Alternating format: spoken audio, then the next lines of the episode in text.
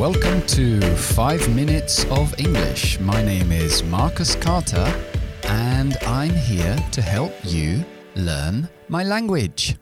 Ok, en el programa de hoy uh, vamos a ver cómo se puede decir yo también o yo tampoco. Hay una forma fácil de decirlo que quizás conocéis que al final de la frase decimos uh, me too o al principio de la frase me too o me neither. Entonces, si alguien dice I like spaghetti, tú puedes decir me too.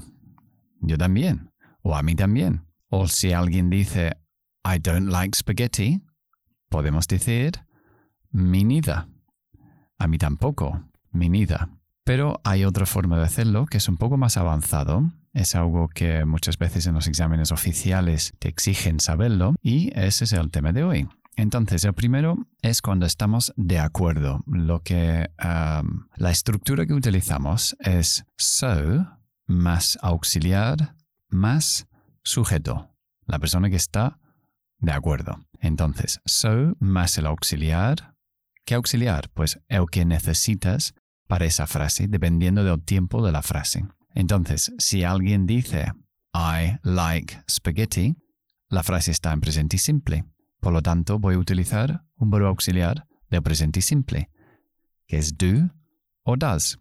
Entonces, esa misma frase diciendo a mí también sería I like spaghetti. Y yo digo, so do I, porque yo soy la persona que está de acuerdo con eso. Si quisiera decirlo por un tercero, decir a él también le gusta, sería so does he. Pongo does porque es la tercera persona. Él, so does he. Si fuera nosotros, sería so do we. Bien, si la frase es negativa, negativa y dices I don't like spaghetti, yo digo neither do I. Igual, igual que so, pero cambiando de so a neither.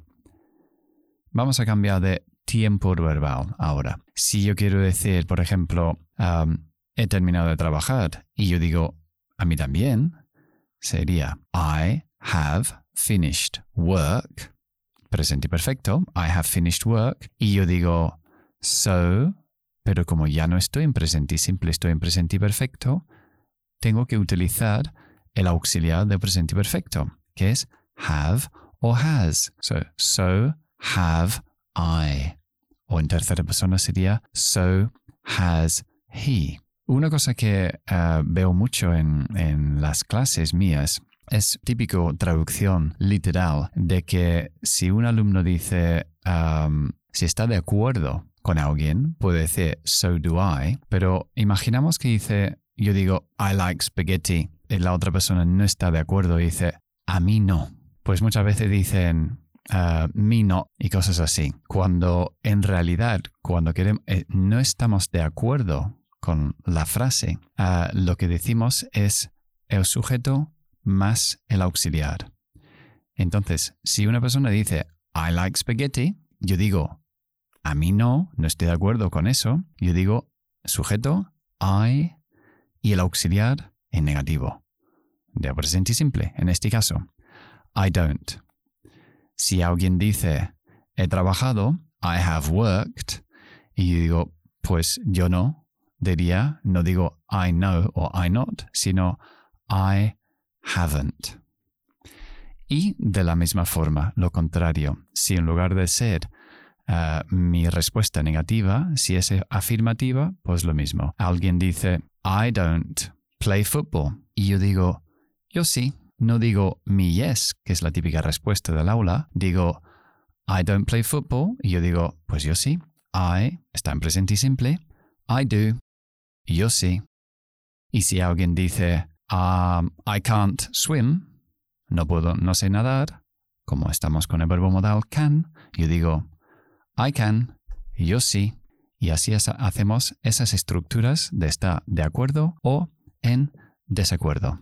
Vale, vamos a pasar al idioma del día. Y el idioma del día es can't make head nor tail of something no le saco ni pie ni cabeza. Se suele poner, bueno, sujeto al principio, I can't make head nor tail of something. For example, hey, um, do you know how to use that new app? ¿Sabes usar esa nueva aplicación? Oh no, I can't make head nor tail of it. I can't make head nor tail of it. Es confuso, no lo entiendo. Ok, eso es todo por hoy. I hope you enjoyed the program. Compártelo con amigos y familiares, hacerles un favor, quizás, y nos vemos pronto. Ok, bye bye.